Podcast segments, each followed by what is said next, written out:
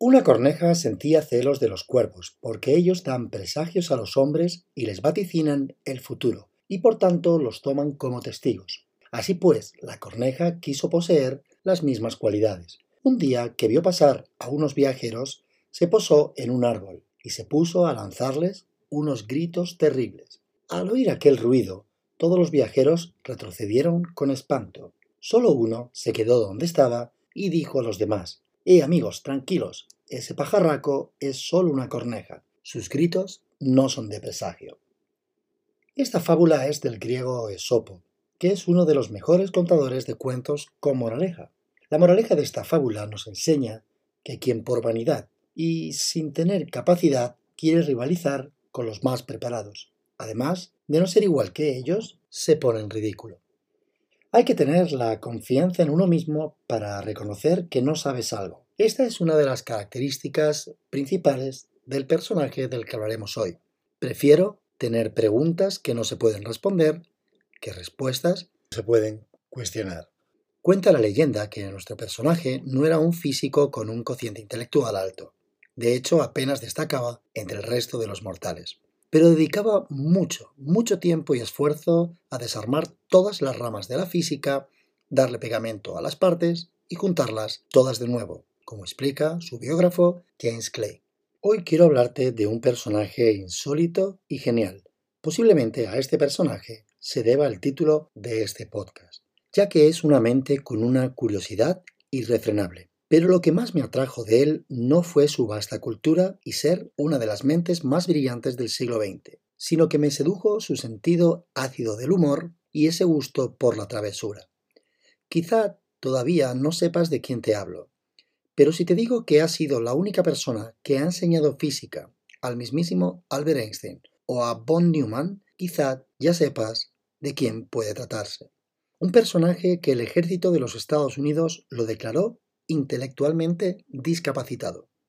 Y esto sí que es una broma, señor Feynman. Una de las mentes más maravillosas que ha existido declarado intelectualmente discapacitado. Me parto. La pandemia y Richard Feynman son los culpables de que hoy estemos aquí en el episodio número 23 del podcast. Soy David Franco y te doy la bienvenida a Pabellón de Curiosidades. Hoy conocemos un poco más la vida de este científico que obtuvo el Premio Nobel de Física en 1965, Richard Feynman.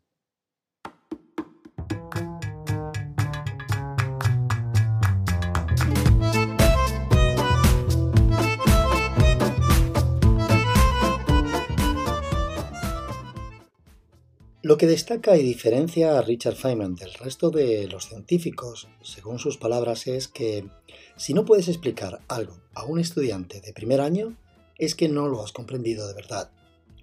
Vamos, lo que viene siendo eh, explicar temas complejos como los que desarrolló en física cuántica como para niños de 10 años. Y es que la gente trata de usar términos complejos con una palabrería mm, que ni tan siquiera sabemos lo que significa. Y lo que sucede en realidad es que igual o no saben explicar el tema y no lo controlan, y así se hacen los interesantes, o no quieren que sepamos lo que significa. Y es que no hay mejor forma de ser inteligente siendo el menos listo cuando uno entra en una habitación donde hay más gente. Solo así podrás aprender de los demás. Si no has actuado así nunca, te lo recomiendo. Te vas a sorprender lo que puedes llegar a aprender. Y es que todo el mundo tiene algo que decir si sabes escuchar. Feynman consiguió algo tremendamente complejo, y es explicar temas complejos haciéndolos de una manera relativamente sencilla. Y esto sí que es difícil. Albert Einstein también tuvo una frase maravillosa sobre este concepto de explicar con simplicidad. No entiendes realmente algo a menos que seas capaz de explicárselo a tu abuela. ¿No es maravilloso? Feynman fue un fantástico divulgador que nos dejó en 1988. Para mí es un gran referente, lo que algunos llaman mentor. Y es que no necesariamente un mentor tiene que ser una persona que conozcas, sino alguien que te marque, que te influya, que te motive. ¿Y en qué me influye el legado de Richard Feynman? Pues desgraciadamente, aunque me interesa mucho la ciencia, soy más bien de letras, porque creo que no tenía la suficiente capacidad intelectual para que me entraran en mi cabezota la física, las matemáticas o la química. Aunque igual luego, si me acuerdo, te cuento un poco más este tema. Me gusta mucho lo que hizo antes de la preparación para un examen de la universidad. Compró una libreta con hojas en blanco y con un bolígrafo escribió con muchísima humildad cuaderno de las cosas que no sé. Y este cuaderno le servía para reorganizar su conocimiento. Es un lema muy socrático. Solo sé que no sé nada. Y es que aunque fuera una de las personas más inteligentes sobre la faz de la Tierra, entendía, privado de todo ego, que no podía saber de todo. Y esto de la libreta me ha influido siempre mucho y es algo que he heredado. Siempre voy con una libreta allá donde voy, donde puedo llegar a apuntar cualquier cosa que me interese y me pase por la cabeza, aunque a priori parezca una chorrada. Es una especie de diario, mejor dicho, como un backup de la memoria a corto plazo, para luego poder desarrollar esa idea si se tercia. Desde su infancia, la persona que más influyó en él fue su padre. Dijo que si era niño, crecería para ser científico. Pues sí que lo tenía claro este buen hombre. Animó a Feynman a identificar las cosas que no sabía por encima de las que ya conocía. Richard Feynman aprendió desde muy joven que es totalmente posible e incluso probable que una persona viviese sin conocer las respuestas a preguntas importantes. Y lo más importante para fomentar el conocimiento son las preguntas bien formuladas. Pero para mí, además de los logros académicos e intelectuales que pudiese guiar la formación de su padre, está la parte de la influencia materna. Lucille, su madre, inculcó en Feynman la cualidad crítica como explorador con un poderoso carácter con gran sentido del humor. Su madre le enseñó a reírse a carcajadas del mundo. Ya desde pequeñito apuntaba maneras, le gustaban mucho las radios y pronto empezó a destriparlas para ver cómo eran por dentro. Esto le llevó a ser muy popular en el barrio donde vivía. Se corrió la voz de que había un niño que arreglaba radios, y tal fue el alcance de su popularidad que pronto le llamaban de todos los lados. Hay una anécdota muy curiosa de cómo era el carácter travieso y el penetrable ingenio de Feynman.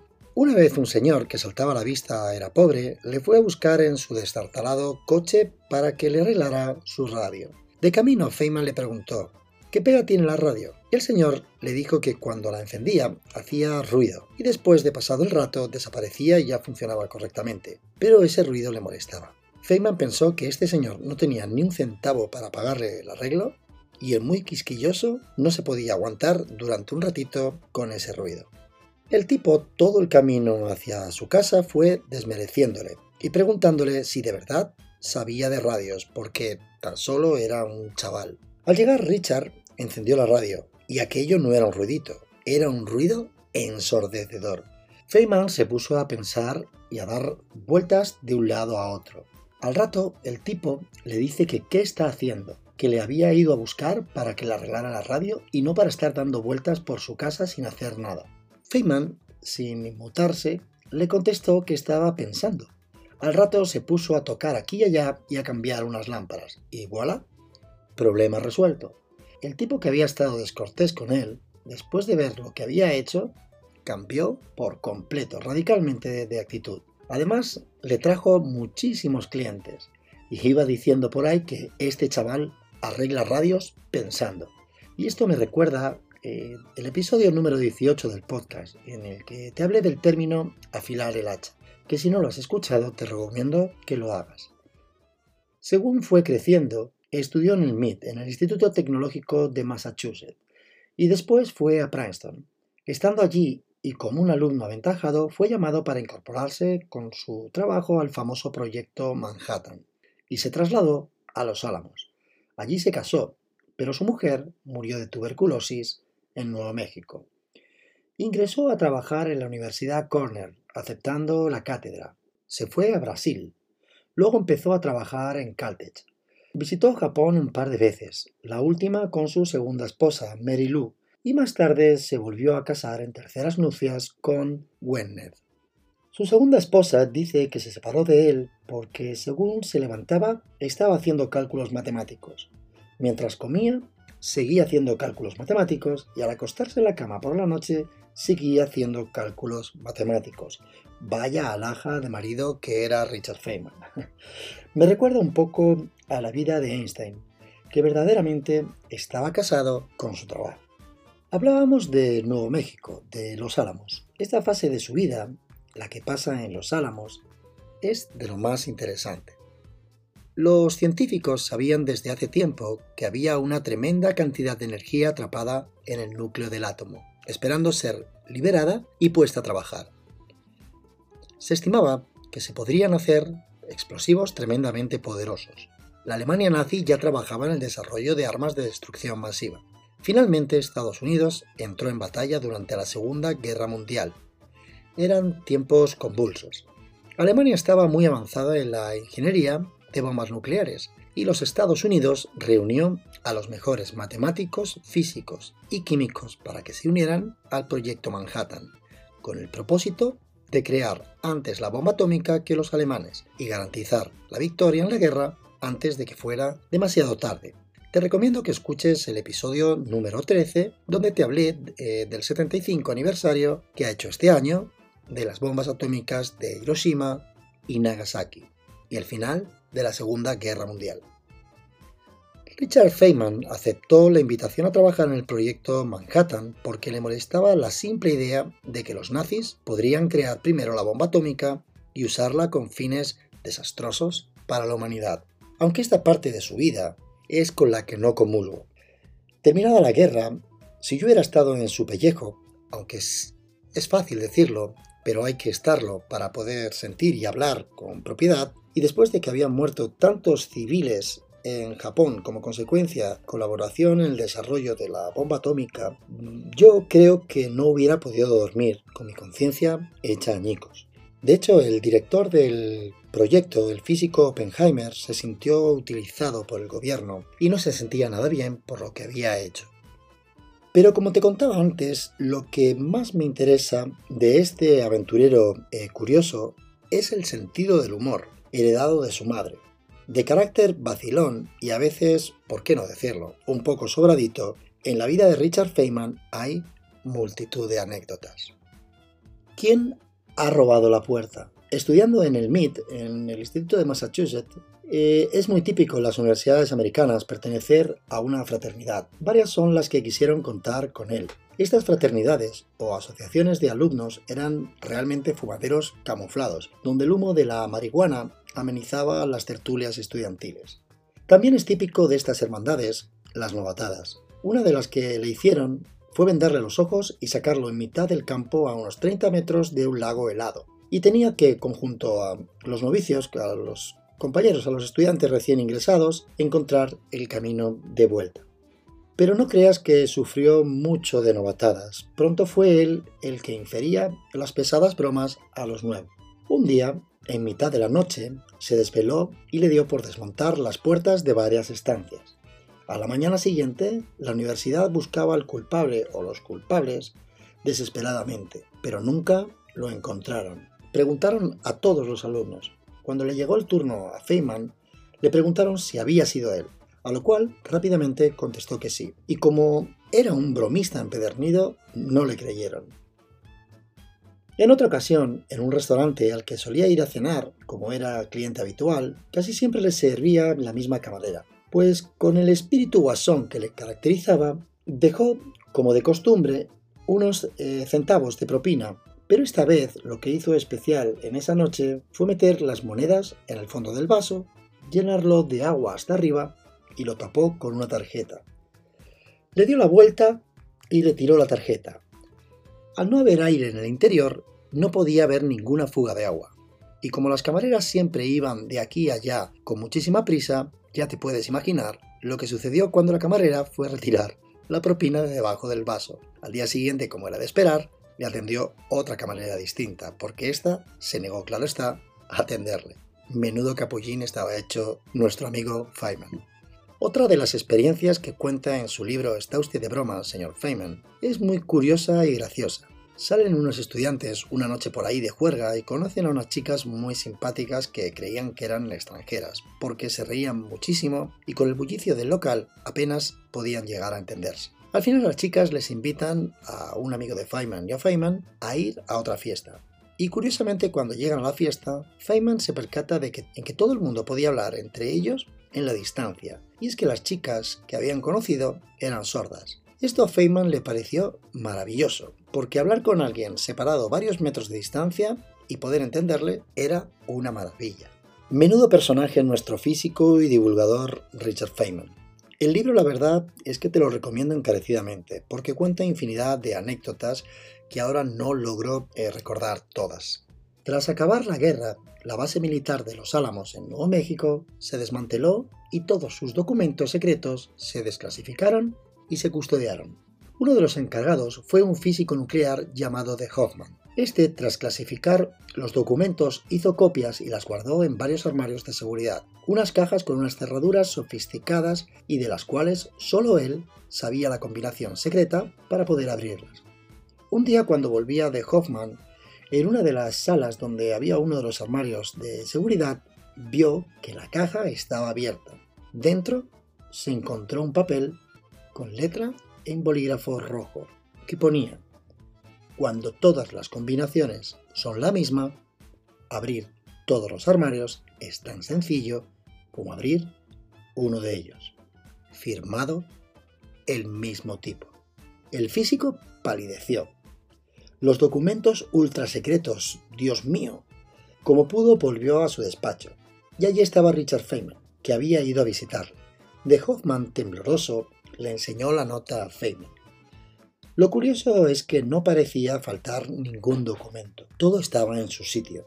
Lo que sí había sido una completa cagada era es que de Hoffman había puesto la misma combinación en los nueve armarios donde se guardaban documentos de los trabajos realizados en los Álamos.